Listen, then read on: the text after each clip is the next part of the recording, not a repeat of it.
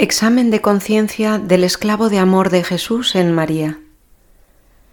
Proponemos a continuación un conjunto de preguntas a modo de examen de conciencia que el padre Happers en la congregación de San Luis María Griñón de Montfort publicó con el fin de hacer vivir mejor a cada esclavo de María la propia consagración. Este examen de conciencia debe ser hecho de modo completo una vez al año durante el periodo de preparación para la renovación anual de la consagración y durante el periodo de preparación para la consagración hecha por primera vez según la espiritualidad de San Luis María de Montfort. Se puede y se debe hacer también cada día en modo parcial, seleccionando la parte que corresponda a la práctica especial de la devoción que se desea perfeccionar durante un periodo determinado de tiempo. Para ello, exponemos a continuación como medio preguntas para cada día de la semana. Se recomienda con insistencia al fervoroso esclavo de María que con frecuencia durante el día, por ejemplo en cada hora, entre en sí mismo y se pregunte, ¿he sido en esta hora un verdadero esclavo de Jesús y de María? ¿Les he sido agradable? Querido Hijo y esclavo de la Santísima Virgen, Eres tú quien debe rendir cuentas del modo como has practicado la perfecta devoción a tu Madre y Maestra, que se presenta delante de ti. Es ella quien te preguntará. Ponte con humildad en su presencia. Responde con sinceridad a su pregunta maternal. No podrás ocultarle nada. Empieza pidiéndole con mucha confianza su gracia y pídele que te ilumine para ver claramente tu alma.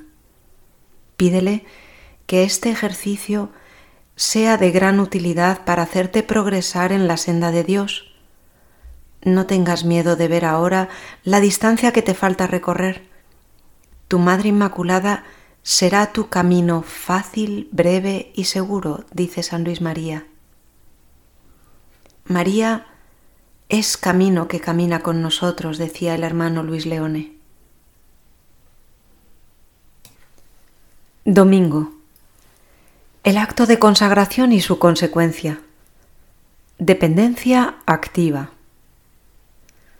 Me abandono y consagro como tu esclavo con todo mi cuerpo y alma, mis bienes internos y externos, y el valor mismo de mis buenas acciones, pasadas, presentes y futuras, dejando en ti el entero y pleno derecho de disponer de mí y de todo lo que me pertenece sin excepción. Hijo mío, ¿has renovado cada día al despertar y con frecuencia durante el día tu acto de entrega total a Jesús a través de mis manos? ¿Has hecho seriamente, conscientemente, con una idea clara y voluntad decidida, el confiarme la propiedad de todo lo que te pertenece a esta tu donación? ¿Has vivido con la convicción y el pensamiento habitual de que me perteneces plena y verdaderamente? ¿Has respetado mis derechos sobre todo lo que me has dado? Cuerpo, alma, sentidos y facultades, bienes y fuerzas. Usando todo esto solo de acuerdo con mis intenciones y aprobación. Me has dicho al menos una vez que puedo disponer de tu cuerpo, tus sentidos, tus facultades y estos bienes que me has dado. ¿Has tratado el cuerpo que me consagraste de acuerdo con mis intenciones y deseos? ¿Lo has adulado y mimado caprichosamente? ¿Lo nutriste y cuidaste convenientemente evitando su descuido? ¿Has hecho buen uso de tus energías? ¿Las has cuidado conforme a mi complacencia? ¿Has hecho de tu cuerpo un objeto de vanidad ridícula y culpable que intenta atraer la atención de las criaturas? ¿Has cuidado y vestido tu cuerpo con gran modestia? ¿O hiciste de tu cuerpo un instrumento de pecado o escándalo culpablemente? ¿Has castigado y sometido a servidumbre este cuerpo pecaminoso con la valerosa práctica de la mortificación cristiana, restringiendo todo lo que es lujoso y superfluo en lo que respecta al descanso, la comida, el hogar, la ropa, etc., contradiciéndolo valientemente en sus gustos y preferencias. ¿Tus ojos de esclavo de amor han sido usados en miradas peligrosas y culpables? ¿En lecturas mundanas o en espectáculos prohibidos, al menos en vanas curiosidades y miradas inútiles? ¿Has utilizado tus oídos para escuchar canciones inquietantes o conversaciones peligrosas satisfaciendo curiosidades? ¿Has usado tu boca o lengua para conversaciones contrarias a la modestia, la caridad o para hablar imprudentemente cuando debiste estar callado? ¿Has utilizado tu imaginación o inteligencia de acuerdo con mis deseos? ¿Las has aplicado generosamente de acuerdo con los deberes propios de Estado? En el estudio, en la reflexión, meditación, en la oración? ¿Has consentido voluntariamente distracciones en tus ejercicios de piedad o han sido rechazadas con suavidad? Tienes que reprocharte pensamientos peligrosos, imaginaciones ligeras, deseos malsanos o curiosidad desordenada? ¿Has permitido que en tu corazón haya ira y antipatías naturales? ¿Has evitado a personas que no te son agradables?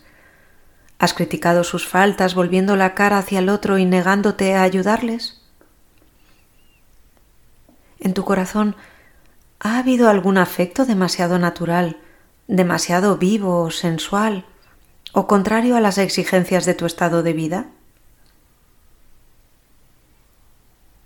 ¿Has entregado habitualmente tu voluntad a Jesús y María? Ordinariamente, ¿buscas tu voluntad sin preocuparte por conocer y realizar en primer lugar la voluntad de Dios? ¿Es tu lema el del verdadero esclavo del amor? No mi voluntad, sino la tuya, oh Jesús, oh María.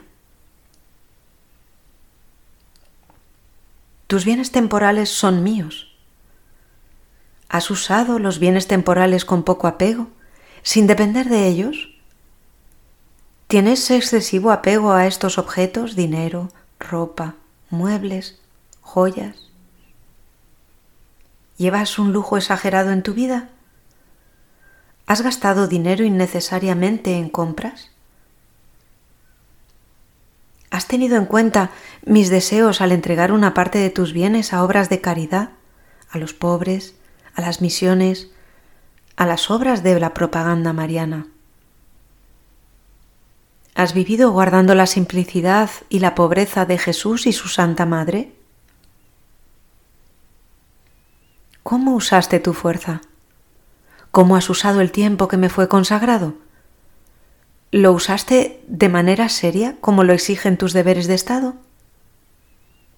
¿Has dedicado el tiempo necesario para tus ejercicios de piedad, en el trabajo, etcétera? ¿Lo has desperdiciado en banalidades y cosas inútiles? ¡Qué responsabilidad! que cargo en el momento del juicio. Has terminado el examen de conciencia, estando ante tu gloriosa reina y humillado profundamente al ver las numerosas faltas de las que has sido culpable, pídele perdón. Perdono, Madre Divina, por haber sido tan infiel. No quiero desanimarme, trabajaré con energía y perseverancia para ser un hijo más dócil y un esclavo más fiel. Te prometo, querida soberana, velar especialmente en ese punto, en esa ocasión. Ayúdame con tu poderosa gracia. Finalmente, con Jesús tu tesoro, dígnate, Madre, de bendecirme. Madre mía, dame lo que me mandas y mándame lo que quieras.